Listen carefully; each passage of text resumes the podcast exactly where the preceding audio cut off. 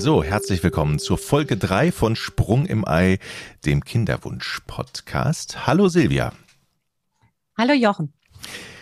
Viele werden diesen Begriff schon mal gehört haben, wahrscheinlich vom Bekanntenkreis, wenn man nämlich freundlich auf die Schulter geklopft wird ähm, und der Freund sagt, na, wie läuft die Familienplanung? Hat, glaube ich, jeder schon mal gehört. Aber was steckt eigentlich hinter diesem Begriff Familienplanung und wie sinnvoll ist es eigentlich, irgendwann anfangen zu planen? Das ist das Thema unserer heutigen Folge. Ähm, Familienplanung, Silvia, was braucht es und wie sinnvoll ist es eigentlich? Also wir sprechen ja heute von der natürlichen Familienplanung, also mhm. dass man eben ähm, mithilfe seines Körpers eben weiß, wann ist man fruchtbar oder wann nicht und eben die körperlichen Zeichen dazu erkennen kann. Und äh, ja, ich habe uns heute äh, ein paar historische Daten auch mal mitgebracht, wie lange man schon eigentlich das Wissen hat darüber, was verloren gegangen ist, bis zu dem technischen Wahnsinn, der uns heute äh, umgibt technischer Wahnsinn, kommen wir gleich zu. Das wird wirklich ähm, kurios. Dann fangen wir mal an in der Historie. Ja, also man hat schon 1933 hat Knaus schon die Kalendermethode entwickelt.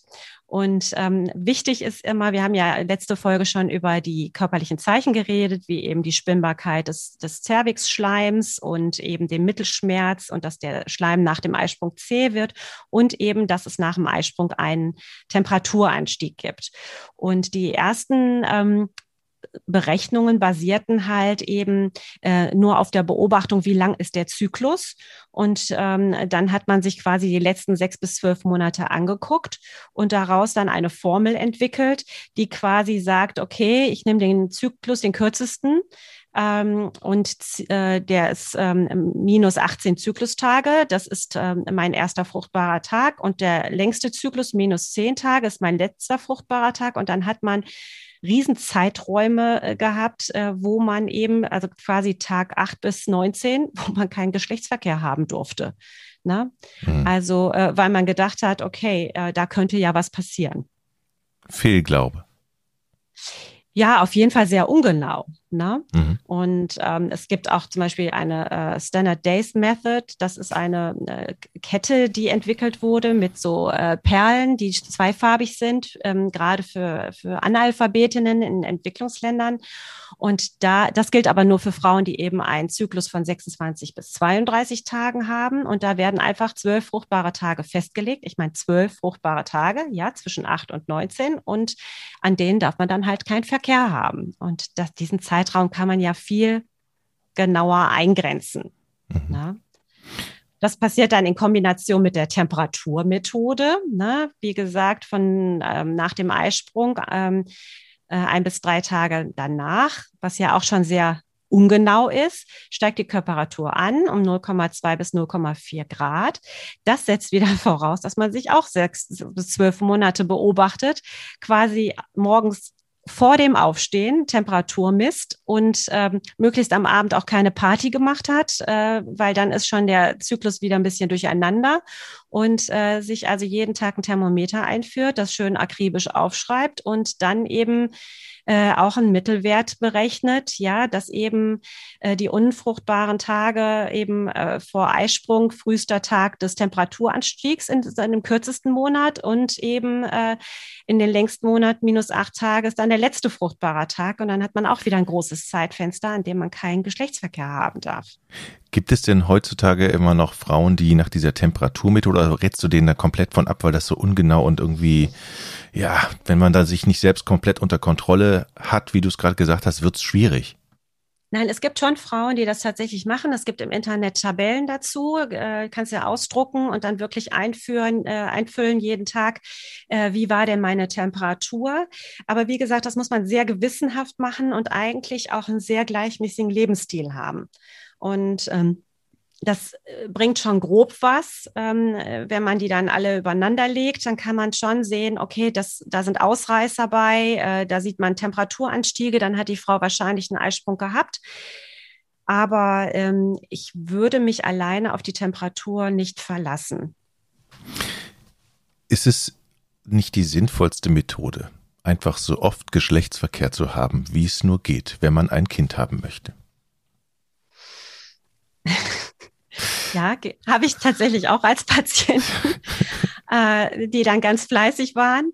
Ähm, es ist nur so, dass, das, ähm, dass der Mann auch so schnell mit der Spermienproduktion nicht hinterherkommt. Und äh, wenn man jetzt ähm, lückenlos äh, mehrfach am Tag mhm. äh, über mehrere Tage hinweg äh, Geschlechtsverkehr hat, dann ist da zwar Flüssigkeit da, aber wenig Spermien. Und ich weiß nicht, ob das für jedermann äh, eine große Freude ist, so ein Vorgehen für jeden Monat. Okay, alle also, zwei, also vielleicht alle zwei Tage, alle drei Tage. Also ähm, man muss ja schon oft, das ist, ist ja so, man muss doch eigentlich dann auch das öfter Geschlechtsverkehr, ist doch einfach so. Ja, aber wenn, wenn es, wenn du schon wüsstest, dass mhm. du diesen Zeitpunkt eingrenzen kannst, ne, und der jetzt eben nicht von Tag 8 bis äh, 19 ist, ja, ähm, das ist ja auch eine Belastung für die Paare. Und wenn du vielleicht schon noch ein kleines Kind zu Hause hast, dann hast du ja vielleicht auch nicht immer ein freies Bett. Mhm. Ne, ähm, und äh, das, das stresst auch unglaublich. Ich finde, wenn man also Kinderwunsch hat, der Stress, dass man jetzt muss, weil jetzt der richtige Tag ist, ähm, ähm, das belastet die Paare schon sehr und zwar beide Seiten. Ne? Also ob du deinen Mann jetzt stehen musst oder ob du als Frau sagst, ja Schatz, wir müssen jetzt äh, kommen. Ne? Mhm. So, das, da geht halt auch viel ähm, Romantik verloren.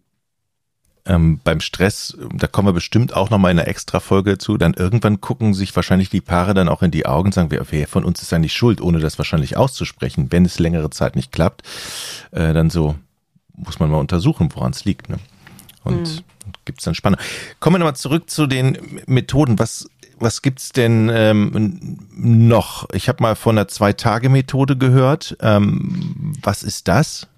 Das ist quasi auch ähm, eine Methode, die äh, vor allem auch in Entwicklungsländern greift. Und zwar basiert die auf die Schleimbeobachtung. Und wir hatten ja schon gesagt, dass das eigentlich so das zuverlässigste Zeichen ist, wenn man äh, das hat ähm, für eben, um festzustellen, wann ist meine fruchtbare Zeit. Und ähm, das basiert auf einfach zwei einfachen Fragen. Habe ich heute Schleim beobachtet? Habe ich gestern Schleim beobachtet? Und wenn ich das nicht bestätigen kann, dann ist ungeschützter Verkehr möglich. Sobald eben der Zervixschleim dünnflüssiger wird, fangen meine fruchtbaren Tage an. Und das ist üblicherweise fünf bis sechs Tage vor Eisprung so und dauert ein bis zwei Tage nach der Ovulation an, wobei die Schwangerschaftsraten einen Tag nach der Ovulation schon nur noch bei 0,8 Prozent liegt. Also die meisten Trefferquoten hat man quasi am Tag vor dem Eisprung. Kann eigentlich die moderne Technik dabei helfen, den besten Zeitpunkt zu ermitteln? Also Apps, Computer, was gibt's so? Was gibt's alles? Ja, ja. da fängt der technische Wahnsinn jetzt an. Also es gibt, ähm, also man nennt das symptothermale Methode. Das heißt also, man das ist die Kombination eben aus Schleimbeobachtung ähm, und eben äh, der Temperaturanstieg, der berechnet wird. Und dafür gibt es Algorithmen, die man eben in Apps eintragen kann, oder beziehungsweise man trägt halt seine Daten da ein und diese App hat einen Algorithmus und berechnet dann ähm, eben äh, die Eingabe, ähm, ich sehe jetzt Schleim hier und ähm, wie lang ist mein Zyklus und wann kommt die Blutung und wie ist die Temperatur. Und daraus berechnen die dann die fruchtbaren Tage. Ähm, es gibt äh, es gibt hier ähm, Temperaturcomputer, die halt eben Temperaturmesssonden haben, die man sich tatsächlich, und zwar, jetzt musst du zuhören, mhm. überall einführt, oral, rektal, unter die Arme, vaginal. Es wird gleichzeitig überall gleichzeitig, gemessen. das war mal. Ja, oder ja, hintereinander weg wahrscheinlich. Okay, ja. Ja. und dann wird daraus eben, äh, äh eben ein Algorithmus errechnet und ähm, es gibt sogar Temperatursonden, die kontinuierlich, das heißt die ganze Zeit vaginal liegen und ständig äh, Werte abgeben, die dann berechnen, wie ähm, minimale Temperaturschwanken schon sind. Ja, mhm. also ich weiß gar nicht, ob ich mit einem Tempera Temperaturmessgerät die ganze Zeit rumlaufen möchte, aber anscheinend äh, gibt es dafür einen Markt. Wenn es ein Problem gibt, dann ist der Markt sofort da. Ich habe mal gehört, dass es auch äh, beleuchtete Lupen geben soll, die äh, äh etwas untersuchen. Ähm. Genau, Mini-Mikroskope, die eben äh, dann äh, kannst du eben Probe von deinem Speichel oder deinem äh, Vaginalsekret auftragen. Und die, es gibt ähm, ein Phänomen, das nennt sich Farnkrautphänomen, wenn der Schleim besonders spinnbar ist und du hast es früher unter Mikroskop äh, mit so einem Deckgläschen angeguckt, dann hat sich dieser Schleim ähm, wie so ein Farnblatt dargestellt. Aber ähm, wenn diese ähm, Mikroskope ähm, verdreckt sind oder eine hohe Luftfeuchtigkeit ist, dann funktioniert es schon nicht. Und ich weiß, ich glaube, man kann das auch ohne Lupe beobachten, würde ich jetzt einfach sagen. Dann, Was einen großen Markt hat, ist halt, sind die Hormoncomputer. Mhm. Ne? Äh, da nenne ich jetzt mal keine Namen, aber da wird im Urin eben ähm, mit einem Teststreifen äh, die Hormone gemessen. Auf, die hatten wir ja letzte Mal schon angesprochen. Da wird tatsächlich Östrogen und äh, LH gemessen. LH war ja, kommt ja beim Eisprung vor. Und ähm, da ist es so, dass man quasi ähm, 16 Teststreifen erstmal benötigt, um diesen ersten Zyklus zu definieren und später dann aber nur noch acht, um das dann eben einzugrenzen genau. Und der ist leicht zu bedienen und ähm, ist aber nur für Frauen gültig, die eine Zykluslänge eben von 25 bis 35 Tagen haben. Und da gibt's halt mehrere auf dem Markt. Mhm. Für mich hört sich das alles sehr umfangreich, komplex an ähm, man muss so viel beachten, man muss so viel machen, man muss sich über so viele Dinge in den Kopf machen. Ähm, glaubst du, dass, dass grundsätzlich die Paare dann irgendwann auch verunsichert sind und dass sie einfach auch mal früher, früher einen Schritt weitermachen müssen und einfach sich beraten lassen müssen von, von dir und deinen Kollegen? Ja, also ich finde das ja schön, wenn die sich Gedanken machen, das schon mal beobachtet haben. Und ähm, mir hilft das ja auch, die Angaben. Also wenn eine Frau sagt, passen Sie auf, ich habe da einen Computer, ich habe immer gemessen, mein LH-Streifen war immer positiv, ja, ähm, dann hilft mir das schon, dann weiß ich schon, okay, ein Eisprung scheint die ja gehabt zu haben. Wobei ich warnen möchte, weil diese Teststreifen, also ich habe auch Frauen schon gehabt, die kamen aufgeregt in die Praxis und haben gesagt, mein LH-Test ist positiv, ich habe heute meinen Eisprung, wir müssen heute die Insemination machen. Und äh, dann mache ich einen Ultraschall und sehe, dass die Schleimhaut noch ganz dünn ist im Ultraschall und die, ähm, das Ei noch gar nicht so groß ist. Und wir messen das dann im Blut nach. Und ähm, das stimmt dann noch gar nicht. Das kann die fast gar nicht glauben, weil sie sich so auf diese Technik verlässt, ja, ähm, dass ähm, da sehe ich dann eher die Schwierigkeit, ne? dass man dem halt mehr glaubt, als zum Beispiel, dass man an sich beobachtet, ähm, dass der Zervixschleim dünnflüssig geworden ist. Ne? Mhm. Aber der Teststreifen hat gesagt, ich habe jetzt einen Eisprung, ja, so und dann das stresst die Leute, das stresst auch die Männer. Oft kaufen sich ja die Frauen den Computer, ja, und äh, das ist ein Pendant zu der Stereoanlage vielleicht oder der Playstation, ich weiß es nicht. Aber es ist, äh, es, es stresst halt die Paare auch, ne, dass da auf einmal so viel Technik drin ist und wir jetzt äh, auf Kommando und ähm, da sagt uns die äh, Computerintelligenz jetzt, wir müssen heute. Ne?